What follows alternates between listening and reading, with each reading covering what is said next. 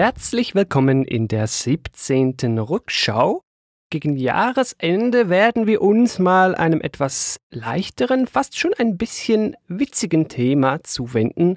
Das Wir bildet wie immer die gleiche Konstellation. An meiner virtuellen Seite darf ich abermals begrüßen den Marcel. Hallo. Hallo Joey. Heute geht's um Löwenzahn und um Autoreifen. Wie hängt das zusammen? Genau, also erstmal muss man konkretisieren, es geht um die Pflanze Löwenzahn, nicht um die Fernsehserie. Das ist ja durchaus äh, etwas, was man verwechseln kann.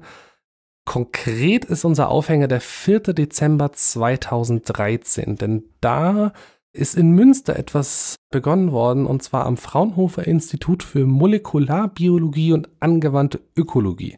Dort hat man ein Projekt gestartet, um Kautschuk für die Autoreifenherstellung aus Löwenzahn zu gewinnen. Gleich hier vorweg, damit ich das richtig verstanden habe, die Autoreifen werden heute schon aus Kautschuk hergestellt. Man will jetzt einfach den Kautschuk von woanders holen. Genau. Im Wesentlichen gibt es zwei Arten äh, von Kautschuk, die relevant sind. Da gibt es zum einen den Naturkautschuk der aus dem Kautschukbaum gewonnen wird. Dafür wird die Rinde angeritzt und dann läuft da halt ein Milchsaft, man nennt ihn auch Latex, den Begriff kennt man, äh, heraus und darin liegt Kautschuk vor. Dieser Milchsaft ist in der Regel flüssig, kann aber auch halb fest sein, schmeckt süßlich und ist genießbar. Was man jetzt normalerweise eher weniger erwarten würde, so äh, Gummi nicht so gut, aber in der Rohform ist er durchaus genießbar und schmeckt süßlich. Okay. Und jetzt geht man den anstrengenden Weg, also ich nehme mal an, der ist anstrengend und will das irgendwie aus Löwenzahn gewinnen. Das heißt ja im Umkehrschluss die klassische Gewinnung aus den Bäumen, aus diesen Pflanzen, wie du es gerade geschildert hast, ist irgendwie nicht so gut oder endet bald oder wo liegt da das Problem, dass man da jetzt einen Wechsel ins Auge fasst? Zum einen, es gibt nicht nur Naturkautschuk, sondern halt auch synthetischen Kautschuk, der über diverse petrochemische Prozesse im Wesentlichen aus Erdöl und erdölverwandten Produkten gewonnen wird. Und Aha. dieser synthetische Kautschuk deckt 60 Prozent des Bedarfs. Der Naturkautschuk hat äh, auch noch ein klitzekleines Problem, denn er wächst jetzt nicht gerade in unseren Breitengraden. Also äh, ursprünglich kommt der Kautschukbaum aus dem Amazonasbecken, also äh, Südamerika. Die Hauptproduktion von Kautschuk liegt inzwischen in Südostasien. Also größter Kautschuk-Exporteur und Produzent der Welt ist Thailand, danach Indonesien, Malaysia, Indien, China und Vietnam. Okay, ja, da kommt ziemlich lange kein Südamerika. Genau, dann geht es erstmal noch in Afrika weiter und erst auf Platz 10 folgt mit Brasilien das erste südamerikanische Land. Generell, der meiste Kautschuk konsumiert wird in den Vereinigten Staaten, in Japan, in China selber, in Deutschland und in Frankreich. Das heißt, man hat sehr, sehr lange Transportketten und je länger eine Transportkette ist, umso umweltschädlicher ist sie. Zumal in besagten Ländern Naturschutz und auch Arbeiterrechte jetzt nicht so ein hohes Gut sind wie äh, in Westeuropa beispielsweise. Okay, verstehe. Also im Großen und Ganzen geht es also darum, einmal mehr, wie das jetzt gerade so langsam Trend wird, hoffentlich vom bösen Erdöl wegzukommen und ja, natürlich auch indirekt die Umwelt zu schonen und ein bisschen zu seinen Menschen zu schauen. Genau.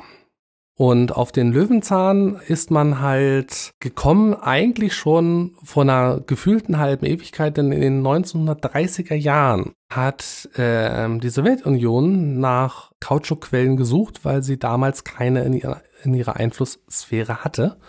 Und dort ist man dann auf den russischen Löwenzahn gestoßen, der neben vielen anderen Pflanzen, aber äh, im Löwenzahn besonders, eine relativ hohe Konzentration an Kautschuk hat. Okay, das ist jetzt schon eine Weile her. Jetzt ist zwischenzeitlich ein bisschen was passiert. Wie du es schon zu Beginn gesagt hast, Stichwort Aufhänger, muss auch vor fünf Jahren was passiert sein, weil das ist ja unser Modus hier. Wir schauen fünf Jahre alte Neuigkeiten an. Wie ging es dann jetzt weiter in Zwischenzeit? Nach dem Zweiten Weltkrieg hat man die Löwenzahn-Idee erstmal wieder verworfen, bevor man jetzt halt wieder darauf aufmerksam geworden ist oder äh, wieder weiter forscht. Und der Reifenhersteller Continental und das Fraunhofer Institut für Molekularbiologie und angewandte Ökologie haben da 2013 ein Forschungsprojekt gestartet. Und im Rahmen dieses Forschungsprojekts wird halt geschaut, welche Löwenzahnarten sich am besten eignen und inwieweit man den Löwenzahn noch verbessern muss, damit man ihn halt als Industriepflanze verwenden kann, weil bislang ist Löwenzahn eigentlich vor allem ein Unkraut. Ja. Aber halt ein Unkraut, was nahezu überall wächst. Löwenzahn hat den riesigen Vorteil, es hat relativ geringe Anforderungen an Boden und Klima. Also man kann Löwenzahn nahezu überall anbauen, wenn man halt mal im, im Frühjahr, Sommer durch die Landschaft läuft. Man sieht überall den Löwenzahn sprießen. Das heißt, man könnte den Kautschuk, den man in Europa braucht, auch in Europa anbauen und produzieren, wodurch man deutlich kürzere Transportwege hat, weniger CO2-Ausstoß, weniger Rodung in den Urwäldern, allgemein das Ganze klimafreundlicher.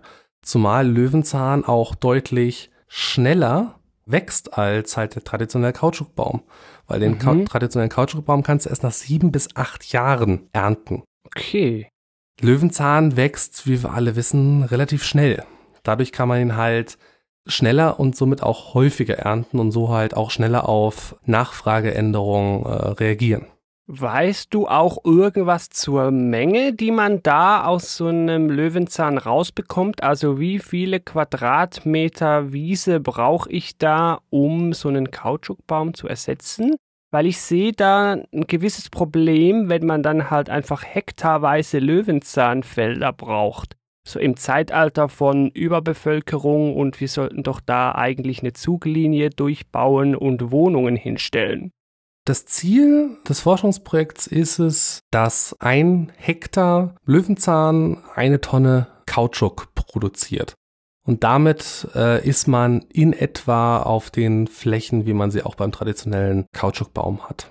Okay, das wäre ja schon mal erfreulich. Das ist jetzt eine Herausforderung, eine Hürde, die die Entwicklung noch nehmen muss. Welche Herausforderungen gibt es denn sonst noch? Weil ganz so einfach kann das ja nicht sein. Genau, also zum einen, ähm, man muss halt die Pflanze noch schädlingsresistenter bekommen, als sie heute oder als sie heutzutage ist und auch äh, klimaresistenter, weil in dem Moment, wo man das als Industriepflanze einsetzen möchte, muss man verlässliche Erträge haben. Das heißt, jeder, der mal die Nachrichten verfolgt hat, regnet es zu viel, regnet es zu wenig, die Bauern beschweren sich immer über Ernteausfälle. ja, in gleichen Chancen wäre man da ausgeliefert und dementsprechend versucht man da natürlich die Sachen abzuhärten, damit man da weniger Schwankungen hat. Dabei ist halt das Problem in der EU und auch speziell in Deutschland ist der Einsatz äh, gentechnisch manipulierter Pflanzen in der Landwirtschaft sehr, sehr stark beschränkt. Ja.